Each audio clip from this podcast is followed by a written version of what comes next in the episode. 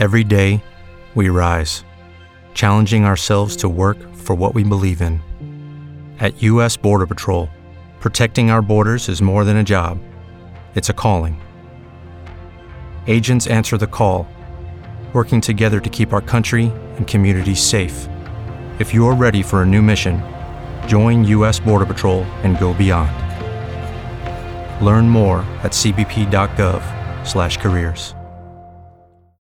As humans, we're naturally driven by the search for better. But when it comes to hiring, the best way to search for a candidate isn't to search at all. Don't search, match with Indeed. When I was looking to hire someone, it was so slow and overwhelming. I wish I had used Indeed. If you need to hire, you need Indeed. Indeed is your matching and hiring platform with over 350 million global monthly visitors, according to Indeed data, and a matching engine that helps you find quality candidates fast. Ditch the busy work. Use Indeed for scheduling, screening, and messaging so you can connect with candidates faster. And Indeed doesn't just help you hire faster. 93% of employers agree Indeed delivers the highest quality matches compared to other job sites, according to a recent Indeed survey. And listeners of this show will get a $75 sponsored job credit to get your jobs more visibility at Indeed.com slash podcast. That's Indeed.com slash podcast. Terms and conditions apply.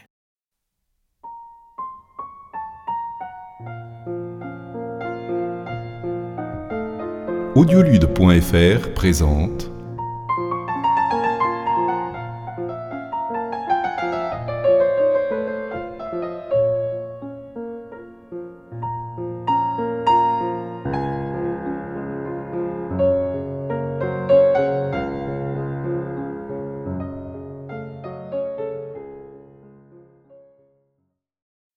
Chapitre 6 À toute vapeur.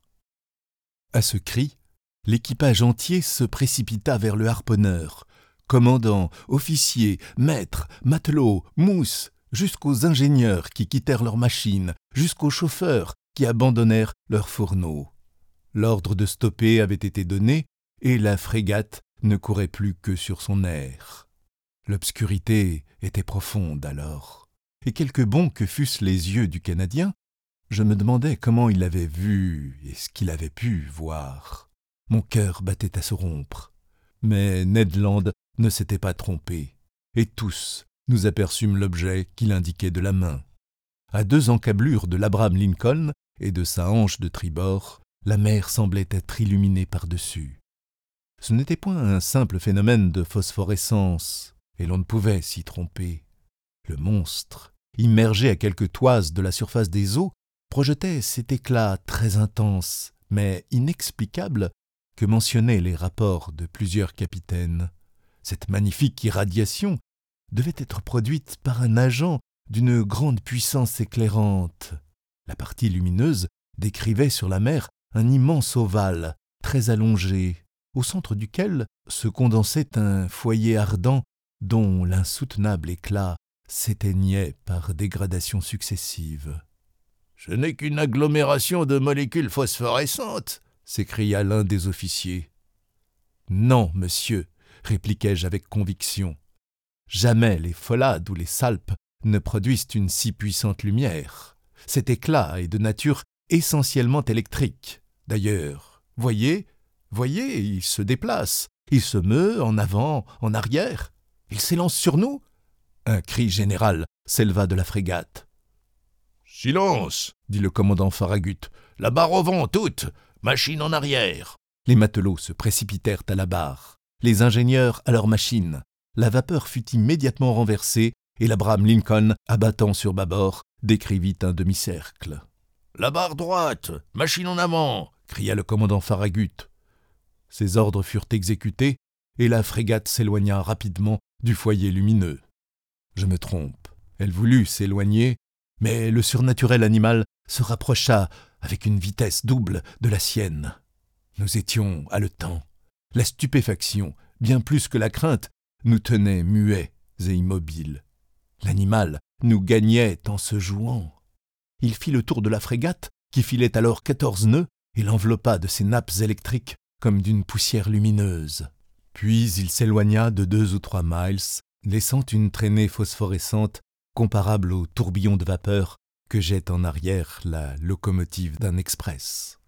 Tout d'un coup, des obscures limites de l'horizon, où il alla prendre son élan, le monstre fonça subitement vers l'Abraham Lincoln avec une effrayante rapidité, s'arrêta brusquement à vingt pieds de ses précintes, s'éteignit, non pas en s'abîmant sous les eaux, puisque son éclat ne subit aucune dégradation, mais soudainement, et comme si la source de ce brillant effluve se fût subitement tarie.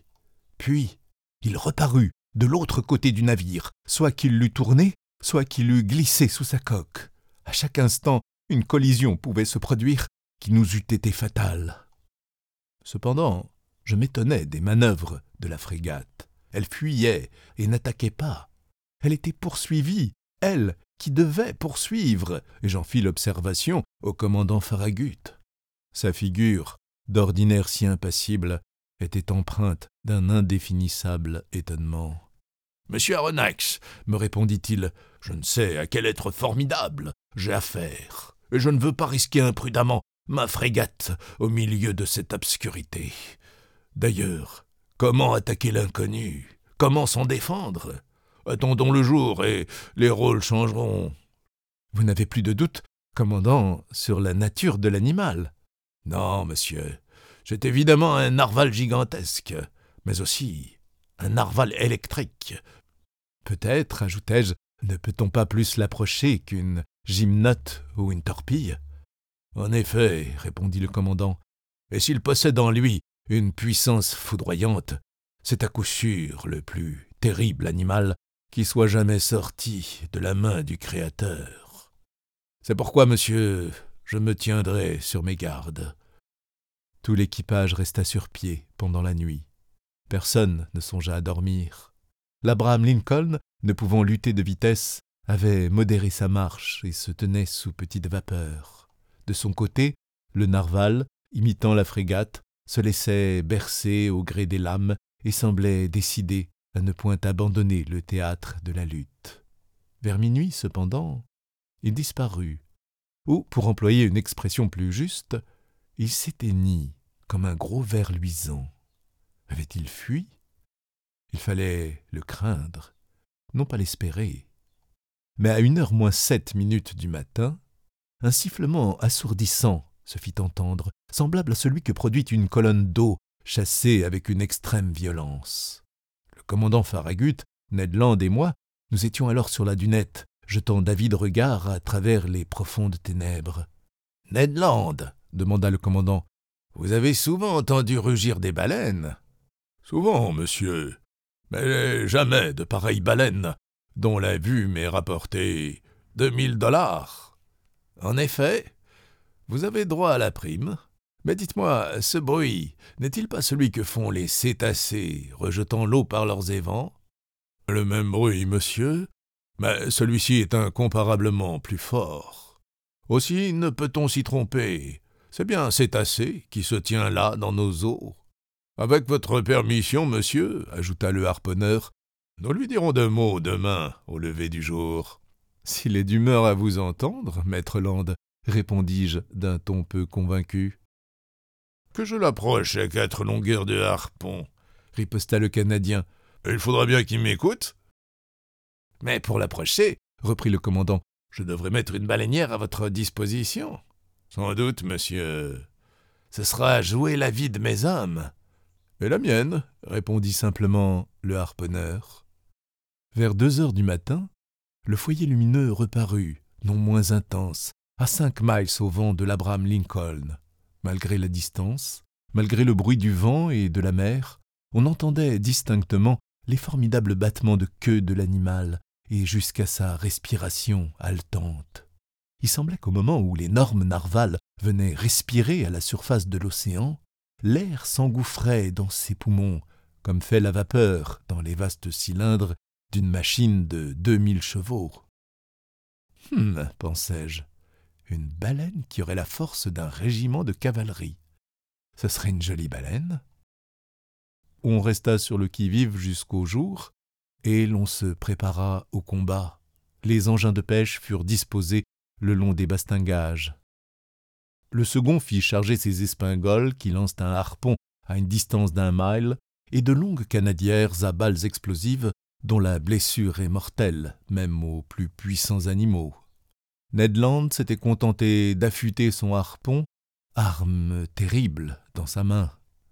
À six heures, l'aube commença à poindre, et avec les premières lueurs de l'aurore, disparut l'éclat électrique du narval.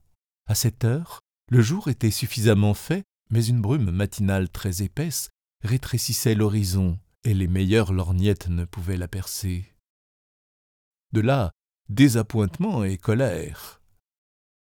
Je me hissai jusqu'au bar d'Artimon. Quelques officiers s'étaient déjà perchés à la tête des mâts. À huit heures, la brume roula lourdement sur les flots, et ces grosses volutes se levèrent peu à peu.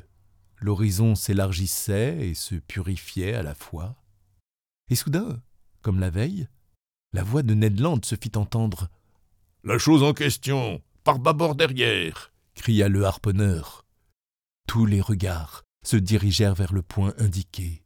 Là, à un mille et demi de la frégate, un long corps noirâtre émergeait d'un mètre au-dessus des flots. Sa queue, violemment agitée, produisait un remous considérable. Jamais appareil caudal ne battit la mer avec une telle puissance. Un immense sillage, d'une blancheur éclatante, marquait le passage de l'animal et décrivait une courbe allongée. La frégate s'approcha du cétacé. Je l'examinai en toute liberté d'esprit.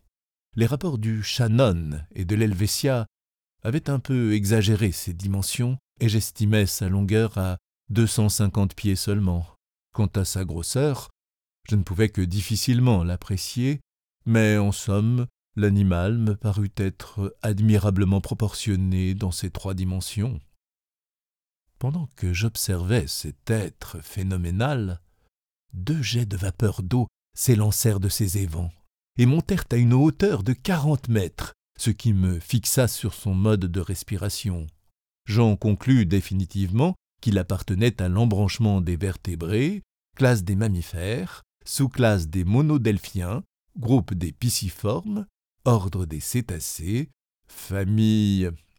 Ici, je ne pouvais encore me prononcer. L'ordre des cétacés comprend trois familles, les baleines, les cachalots et les dauphins, et c'est dans cette dernière que sont rangés les narvals. Chacune de ces familles se divise en plusieurs genres, chaque genre en espèces, chaque espèce en variétés. Variété, espèces, genre et famille me manquaient encore. Mais je ne doutais pas de compléter ma classification avec l'aide du ciel et du commandant Farragut. L'équipage attendait impatiemment les ordres de son chef. Celui-ci, après avoir attentivement observé l'animal, fit appeler l'ingénieur. L'ingénieur accourut. Monsieur, dit le commandant, vous avez de la pression? Oui, monsieur, répondit l'ingénieur. Bien. Forcez vos feux, et à toute vapeur. Trois hurrahs accueillirent cet ordre. L'heure de la lutte avait sonné. Quelques instants après, les deux cheminées de la frégate vomissaient des torrents de fumée noire, et le pont frémissait sous le tremblotement des chaudières.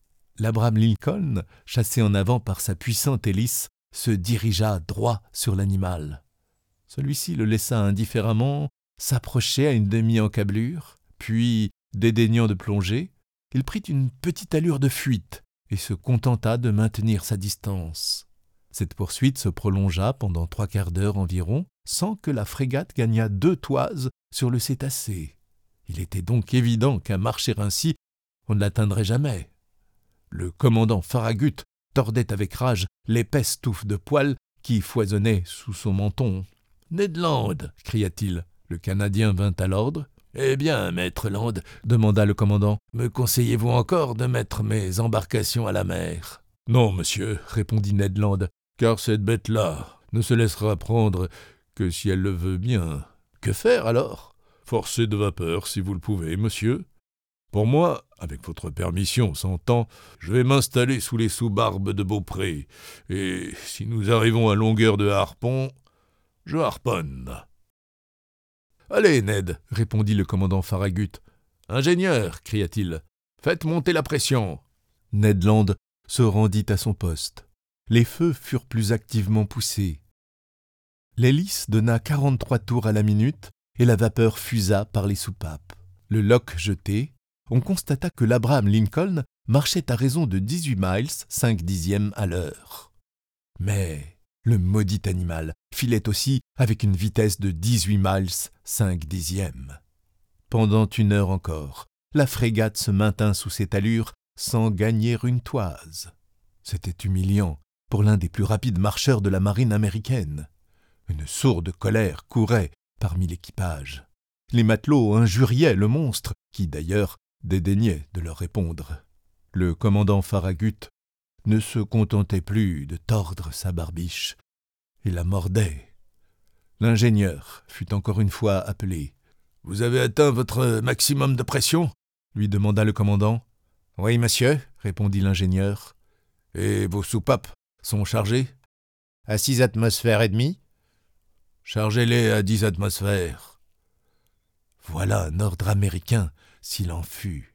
On n'eût pas mieux fait sur le Mississippi pour distancer une concurrence.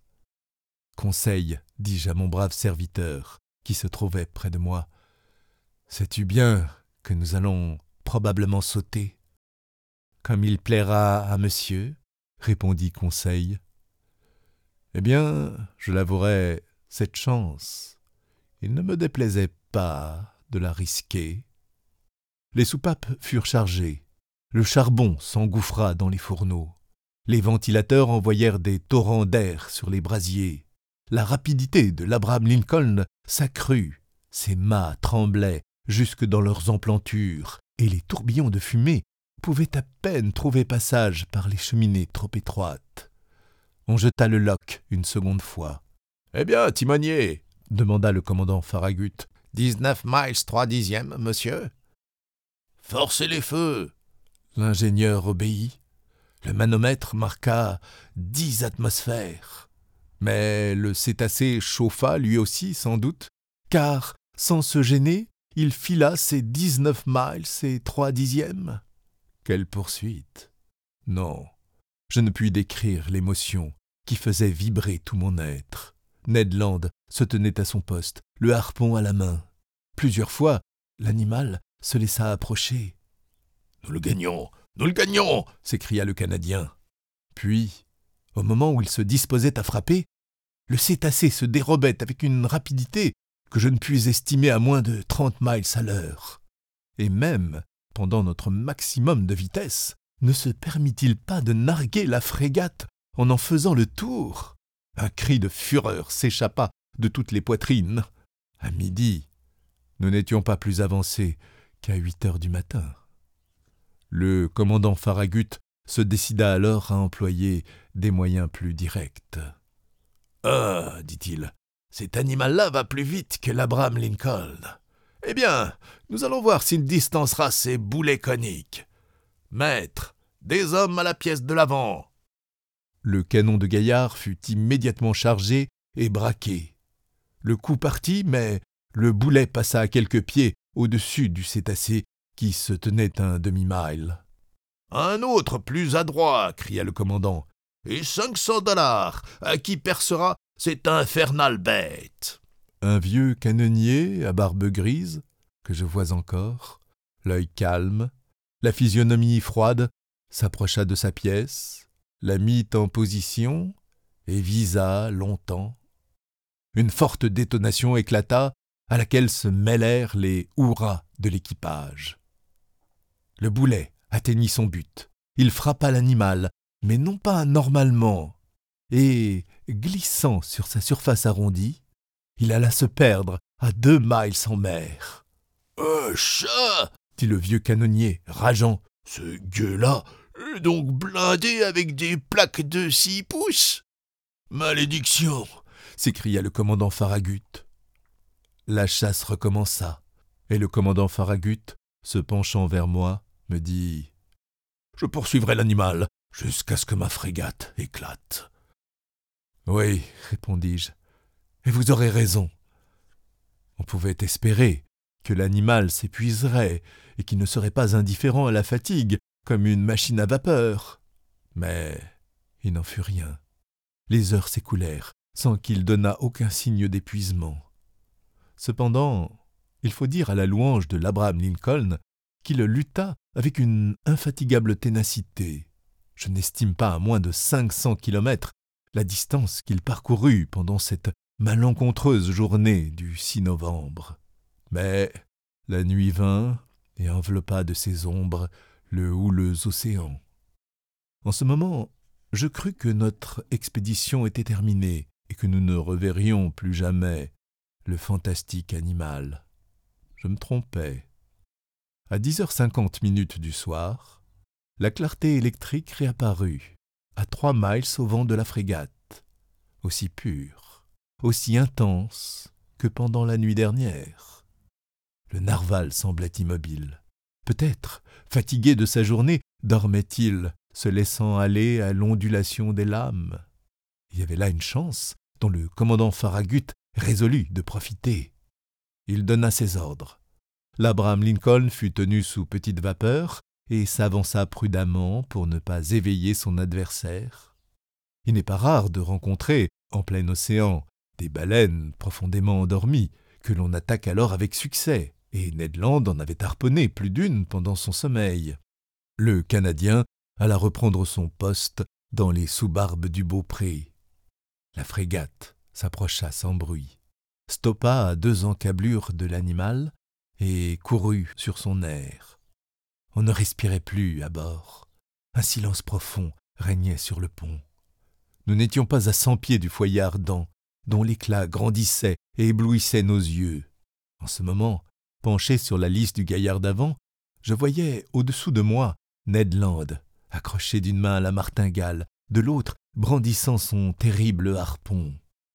Vingt pieds à peine le séparaient de l'animal immobile. Tout d'un coup, son bras se détendit violemment, et le harpon fut lancé. J'entendis le choc sonore de l'arme qui semblait avoir heurté un corps dur. La clarté électrique s'éteignit soudain, et deux énormes trombes d'eau s'abattirent sur le pont de la frégate, courant comme un torrent de l'avant à l'arrière, renversant les hommes, brisant les saisines des dromes. Un choc effroyable se produisit, et, lancé par-dessus la lisse, sans avoir le temps de me retenir, je fus précipité à la mer.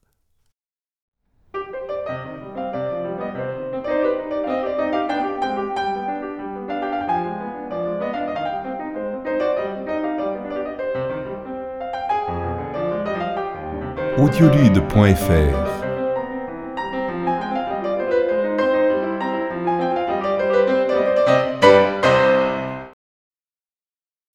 As humans, we're naturally driven by the search for better. But when it comes to hiring, the best way to search for a candidate isn't to search at all. Don't search, match with Indeed. When I was looking to hire someone, it was so slow and overwhelming. I wish I had used Indeed. If you need to hire, you need Indeed. Indeed is your matching and hiring platform with over 350 million global monthly visitors, according to Indeed data, and a matching engine that helps you find quality candidates fast. Ditch the busy work. Use Indeed for scheduling, screening, and messaging so you can connect with candidates faster. And Indeed doesn't just help you hire faster. 93% of employers agree Indeed delivers the highest quality matches compared to other job sites, according to a recent Indeed survey. And listeners of this show will get a $75 sponsored job credit to get your jobs more visibility at Indeed.com slash podcast. That's Indeed.com slash podcast. Terms and conditions apply.